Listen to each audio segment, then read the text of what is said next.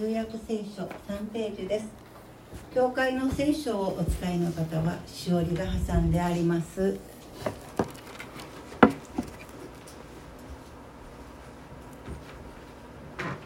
創世記2章18節から25節お読みします。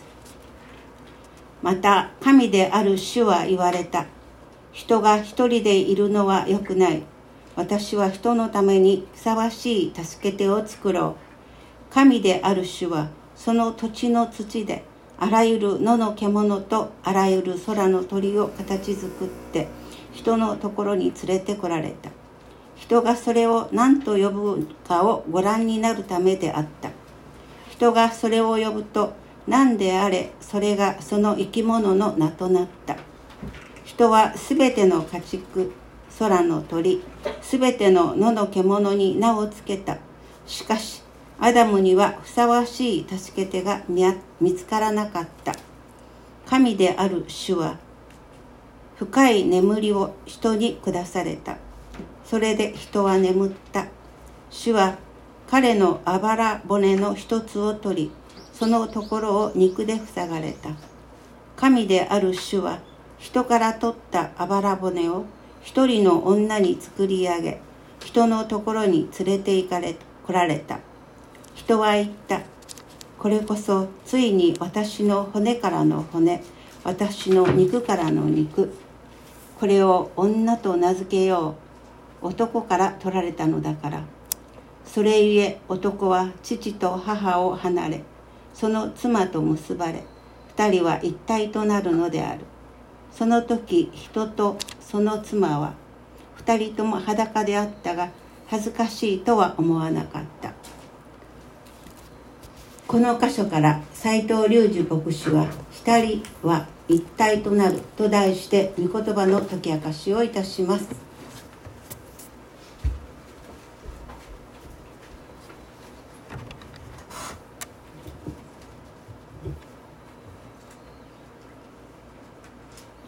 おはようございます。創世記に戻ってきました。今日のテーマは結婚です。結婚は人間に与えられた神様からの恵みです。なぜ神様が人間に結婚を与えられたのかその理由はシンプルです。わかりやすいです。18節ご賞味しましょう。3はい。また神である主は言われた。人が一人でいるのは良くない。私は人のためにふさわしい助け手を作ろう。人が一人でいるのは良くない。本当にシンプルですよね。わかりやすいです。人は一人では生きていけないようになっています。誰かとしっかり愛し合うようになっているわけです。神様って方が愛の方ですから神の形に作られた人も愛が一番大事です。神様が父子精霊の三位一体と言われるように人間も男女が一体となって満たされる。じゃあ独身はダメなんですか？っていうとそういうわけでもありません。独身で神様に喜ばれる生き方もあります。パウロは生涯独身でした。神様のことだけ考えて生きていきたい。何よりもイエス様は結婚なさいませんでした。また聖書を見ますと結婚はしたけれどその後にやもめとなった。そういう女性たちがその独り身の生活を神様に捧げて豊かに神に仕え教会の働きをしたことが聖書にはいろいろと記されています。ですから一人で神様のために生きていく一人で豊かに生きていくということも聖書には記されます。一方で基本的には結婚が人間に与えられた生き方の形であるってことはそれも間違いありません。さてこの数年激しく議論されている男と女の区別について。今日の18節にある女性についての表現は古くから男尊女卑の価値観を聖書が作ったんだ。そういうふうに批判される対象だったりします。18節にこう記されています。私は人のためにふさわしい助け手を作ろう。この人っていうのはアダム男性のことです。女性はふさわしい助け手として作られた。この「助けて」という言葉が補助補助的みたいな感じがしてですね。女性にとってはもやもやするころじゃないでしょうか。もう女性女は補助の方なんかと。メインとサブのサブの方なんか。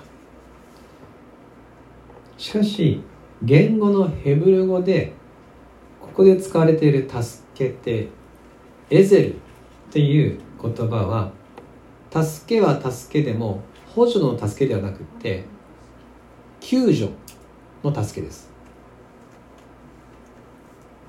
ですから救いと訳されたり支え盾味方救援そういう意味合いで訳されている言葉です。特に一番多いのは神からの助け。神からの救いを表す時にこのエゼルという言葉が使われます。補助じゃないんです。神様からの救助要員救援隊。そういう意味の言葉です。またふさわしいと訳されている言葉の方ですがこれは直訳では彼に対応するという言葉です。この一人の男に対してこの人に合わせてこの人を助けるためにこの人を救うためにそういう言葉で他のものでは変えられない。それぞれがお互いにとってなくてはならない主からの助けとなるように作られた存在。と受け取るのがいいでしょう。ですからその存在の重さに差はないんですね。同等です。かけがえのない存在です。聖書の中で男性が頭リーダーとしてそのように位置づけられていますがこれはそういう役割なわけであって優劣ではない。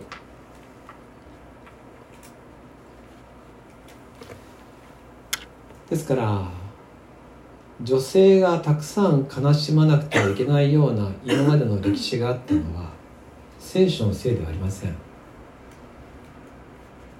女性がたくさん悲しまなきゃいけなかったのは男が悪いからです。男が罪人だからです。男が作られ女性がなくてはならない救い手として作られたっていうことをもし分かるならば男は女をこの上もない存在として敬意を払う必要があるでしょう。エゼルが使われている御言葉を一つ紹介します。詩編54編4節。前に出ます。3はい。見よ。神は私を助ける方。主は私の命を支える方。詩篇をこの愛読されている方はもうこういう説を読むとですねピンとこられると思います。平行法。2行で言い換えられているわけです。神が主に置き換えられ私を助ける方という言葉が私の命を支える方と言い換えられています。エゼルは命を支える存在という言葉と対応して用いられ神様ご自身をも指し示す言葉として使われています。それがエゼルです。神様はアダムに対して彼に対応する救いの存在として女性を作られました。19節20節はアダムにとってその存在が他のものでは替えが利かなかったということが強調されています。1920をお読みします。神である主はその土地の土であらゆる野の獣とあらゆる空の鳥を形作って人のところに連れてこられた。人がそれを何と呼ぶかをご覧になるためであった。人がそれを呼ぶと何であれそれがその生き物の名となった。人は全ての家畜空の鳥全ての野の獣に名を付けた。しかしアダムにはふさわしい助け手が見つからなかった。神様は彼の相手を特別な手順で作り出されました。それは彼の体の一部を用いたんです。21節22節読みしましょうか。3はい。神である主は深い眠りを人に下された。それで人は眠った。主は彼のあばら骨の一つを取りそのところを肉で塞がれた。神である主は人から取ったあばら骨を一人の女に作り上げ人のところに連れてこられた。神様はアダムのあばら骨の一つから特別に女性を作り上げて連れてきたわけです。この時アダムはどんなに嬉しかったでしょうか。ずっと一人だったんです。どこを探しても私の助け手は見つからなかったわけです。しかし今目の前に現れました。23節は神様によって作られたことで人間が喋った最初のことなんですよ。聖書の中で、えー、人が初めて発した言葉が23節。それが伴侶を得た喜びの歌であったっていうのは印象的ですよね。そして23節は詩文法詩の文法のいろんなテクニックが盛り込まれています、え、科学技術はどんどん進化してきましたが言葉の技術はこの時から全く変わっていない。すでに完成されたことを見ることができる。23節一緒にしましょうか。3はい。人は言った。これこそついに私の骨からの骨。私の肉からの肉。これを女と名付けよう。男から取られたのだから、まあ、これを女と名付けよう。男から取られたのだからっていうのは日本語で読むとよくわからない、えー、これは女は、えー、言語では一社。男はイーシュです。一社名付けよう。イーシュから取られたんだから。っていうこの言葉のあのこの音音のですね、えー、響きがここでは用いられています。大きな喜びに満たされて、アダムは歌ってるわけですね。しかもこの詩で歌ってるんです。この人は私の体の一部だ。私の骨からの骨だ。私の肉からの肉だ目の前に現れた人は初めて見る存在ですよ。全く新しい今まで出会ったことのない存在でありながら同時に本質的なものをすでに共有していた。ですからアダムは嬉しかったんです。お互いにとってお互いがなくてはならない存在である。満たされる。私がやっと満たされる。同時に満たし合える。そういう関係。これが聖書が示す結婚です。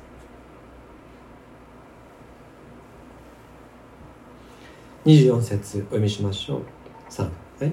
それゆえ男は父と母を離れその妻と結ばれ二人は一体となるのである。父と母を離れその妻と結ばれ離れっていう動詞と結ばれっていう動詞がしっかり対応して使われています。人は結婚においてはそれまでの肉親との関係ではなく夫婦の関係に強力に結び合わされるということを表しています。この結ばれっていうことなんですがへばりつくとかですね。執着するみたいなそういうもう強いこのもうくっつくっていうことが使われてます。もう離れることはないっていうことが強調されてるわけです。一回もう両親から離れた。そして女に結びついたと。くっついたと。もうこれは離れん。よ2人は一体となると訳されていますがこの一体っていうのは一つの肉になるっていうのが直訳です。から一つの体になるんじゃなくて一つの肉になる。もはや不可分分けることができない関係性。なぜならばもともとそうなるように作られていてあるべきところに戻ったわけですから一つなんです。ですからイエス様は新約聖書でこう言われています。マタイ19章の14節から16節。お読みしましょう。3、ね、イエスは答えられた。あなた方は読んだことがないのですか？創造者は初めの時から男と女に彼らを創造されました。そしてそれゆえそしてそれゆえ男は父と母を離れその妻と結ばれ二人は一体となるのであると言われました。ですから彼らはもはや二人ではなく一体なのです。そういうわけで神が結び合わせたものを人が引き離してはなりません。もう旧約創世記の言葉とエスの言葉がぴったりくっついてますね。一貫して同じことを言っています。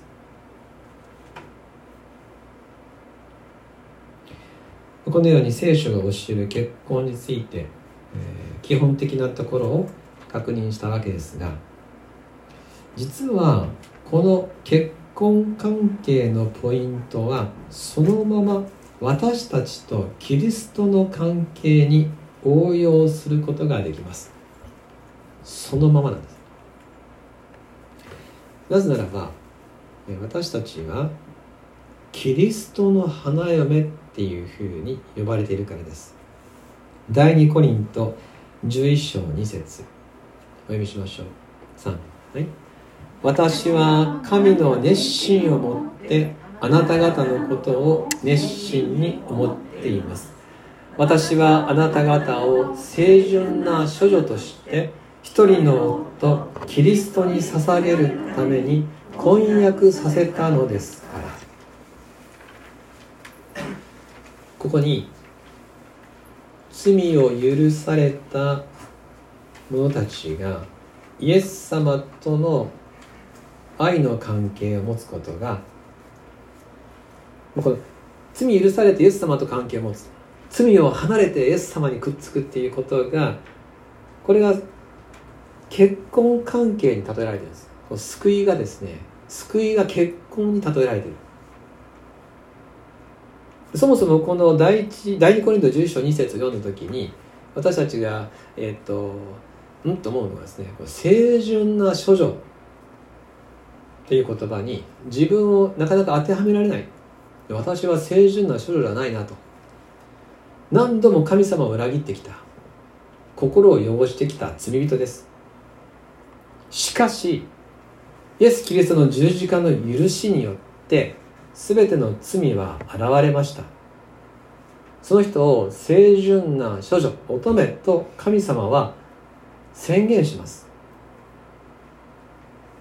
そして私たちはキリストの婚約者としてキリストと一つになるように定められたんです。今日学んだアダムとエヴァのつながりが今度はキリストと私たちにそのまま当てはまります。すなわち私たちはキリストに出会うことによって本来いるべきところに戻れたんです。もともとそうあるべき関係があったところに帰ってこれた。そしてやっと満たされた。またキリストはアダムのように心から私たちのことを喜んでくださり私の骨からの骨肉からの肉つまり私の一部だと叫んでくださるんです。キリストの体私の体の部分だと。そう言ってくださる。ですからもうアダムが喜んで喜び2人が一つになったことがそのまま私とキリストとイコールになっていいわけです。で本当かよっていうですね、えー、そこまで言っちゃっていいのと思うかもしれませんが聖書に書いてあるんです。エペソ5章30節から32節。お読みしましょう。3はい。私たちはキリストの体の部分だからです。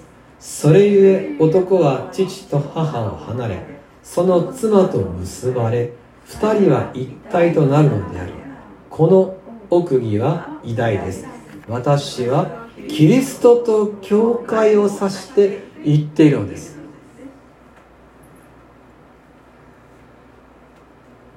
このように夫婦関係結婚関係がキリストと私たちとの関係にそのまま関連づけて語られています。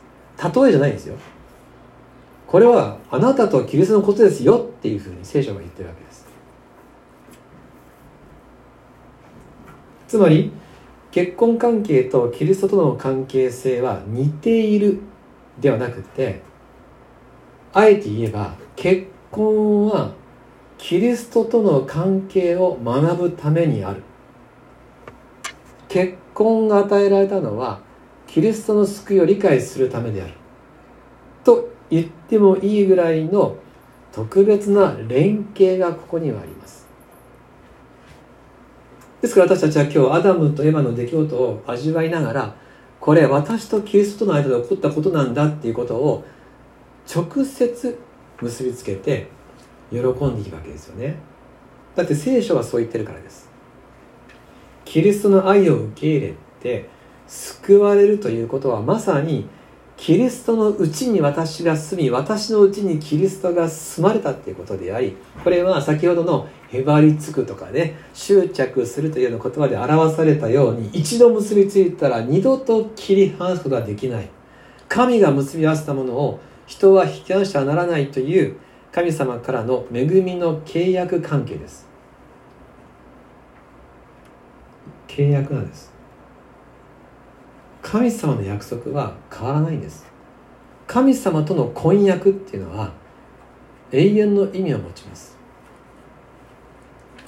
聖書が教えてくれる結婚の恵みを思う時合わせてキリストの花嫁にしていただいた救いの恵みも味わいましょう。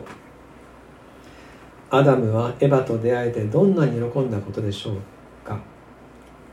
それと同じ喜びが私たちを取り戻したイエス様の喜びです。いいえ地上の全ての大恋愛の末の結婚をした花向こうの喜びに勝ってキリストの私たちを取り戻した喜びは大きいです。なぜならばイエス様は歴史の前からずっと私たちの名前を呼び続けなのに何度も裏切られてにもかかわらずそれでも探し続け探すために地上まで来られて私たちの全ての失敗を償うために命も差し出してくださりついに愛が届いたんです。私たちをイエス様はついに取り戻したんです。こんな婚約者がどこにいるでしょうか。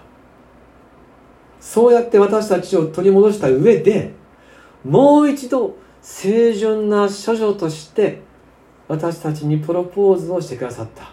それが聖書が教える救いの知らせです。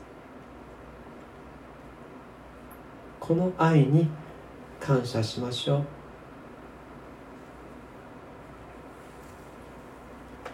最後に25節にも触れておきます。25創世紀2章25節。3はい。その時人とその妻は二人とも裸であったが恥ずかしいとは思わなかった。ここはあの以前の翻訳では互いに恥ずかしいとは思わなかったっていう訳だったんです。共同訳では今でもそうです。けれどその互いにだとこのアダムとエヴァの2人の間っていう限定された状況に理解できます。2人はお互いには恥ずかしくなった。でも言語には互いにっていう言葉はないんですね、まあ、動詞の形がそういうふうに取れるかもしれないんですけれども。ですから2017年版では互いに劣ってます。恥ずかしいとは思わなかったっていう直訳になってます。こうなりますと彼らの恥ずかしかったっていうのはアダムとエヴァのお互いの間で恥ずかしいなじゃなかった。彼らは裸であるっていうことそのものに全く恥ずかしさを感じなかった。そして3章に入って彼らが罪を犯した時に自分たちが裸であることに気づいて恥を感じました。罪を犯すと人は自分を恥じるんです。けれど許された者はあるがままの自分を恥じることはありません。私たちはキリストの花嫁主に罪を許された者として恥じることなくこの心のままで自分自身でもう一度見舞いに立ちこの世界を生きることができます。イエス・キリストは十字架にかかる時上着を脱がされ下着も脱がされました。裸でイエス様は十字架にかかっていかせました。イエス様はそれを恥じたでしょうか？いいえ。イエス様はそれをあえてしてくださいました。私たちに裸の心であるがままの愛でご自分の全部で愛してくださいました。このイエス様の愛の中に取り戻された私たちはイエス様の前であるがままの心を開いていきましょう。イエス様は裸で十字架にかかったけど恥ずかしくなかったんです。それがイエス様の私たちの愛だから。どうぞ皆様この最高の婚約者に対して私たちはまたはいあなたを愛します。恥ずかしがらずに告白し私を捧げます。そのように共に喜んでいきましょう。許されたものとして弱さを隠さずのびのびと生きる。そんなことがこんな箇所からも学べるように思いましたので最後に少し分かち合いました。お祈りします。天のお父様人が一人で生きるのは良くない。あなたは私たちに愛し合う生き方を望んでください。愛し合う対象を用意してくださいます。またこうして集う主にある家族信仰の友を感謝します。また御心ならばあなたからの助け手としてもそれぞれの伴侶もまたお与えください。何よりも永遠の救い手としてイエス様の救いが私たちに与えられており今日もその愛の中に招かれていることを感謝します。あるままの心であなたへの愛を告白するものでいさせてください。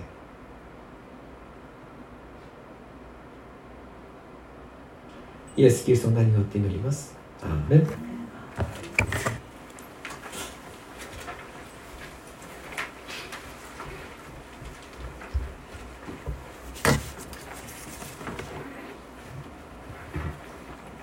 感謝と献身の表れとして献金をいたしましょう。自宅などで献金を手元に用意されている方は献金袋にお入れください。それを後日まとめて教会にお届けになるか指定の口座にお振り込みください。教会にお貸しの皆様は献金袋が回ります。献金は会費ではありませんので全くの自由です。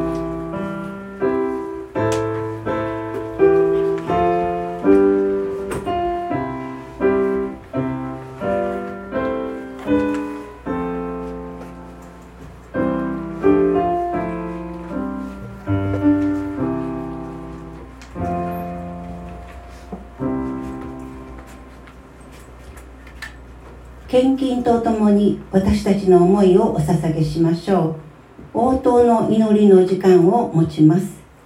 今日聖霊と御言葉はあなたに何を語ってくれたでしょう。それぞれの言葉を率直に神様にお伝えし大胆に期待しましょう。しばらくそれぞれで祈りましょう。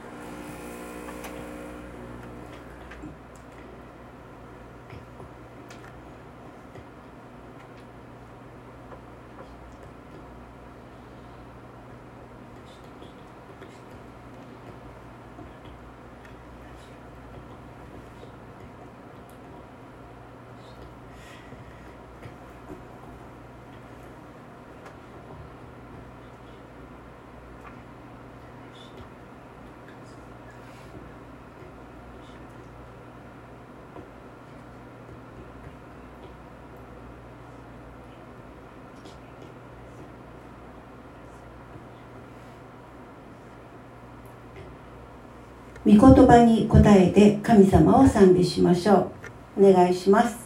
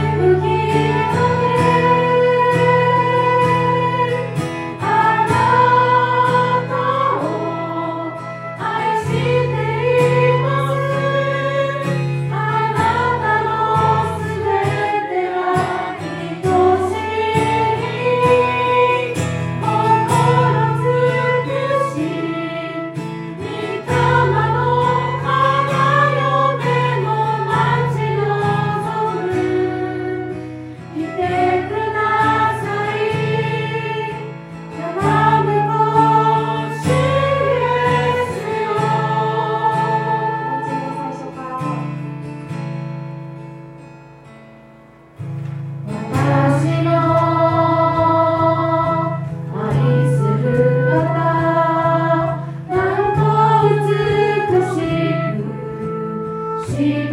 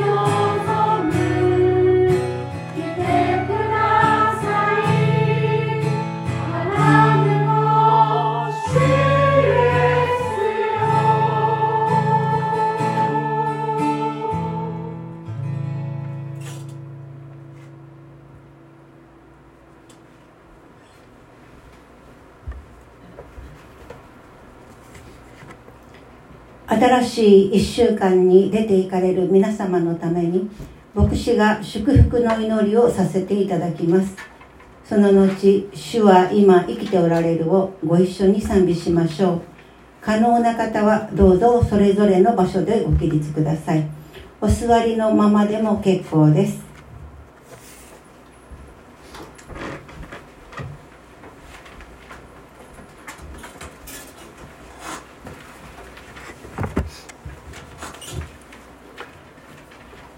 それゆえ男は父と母を離れその妻と結ばれ二人は一体となるのである。この奥義は偉大です。私はキリストと教会を指して言っているのです。祝福をお祈りします。主イエス・キリストの恵み父なる神の愛。精霊の交わりがあなた方すべてと共にありますように。アーメン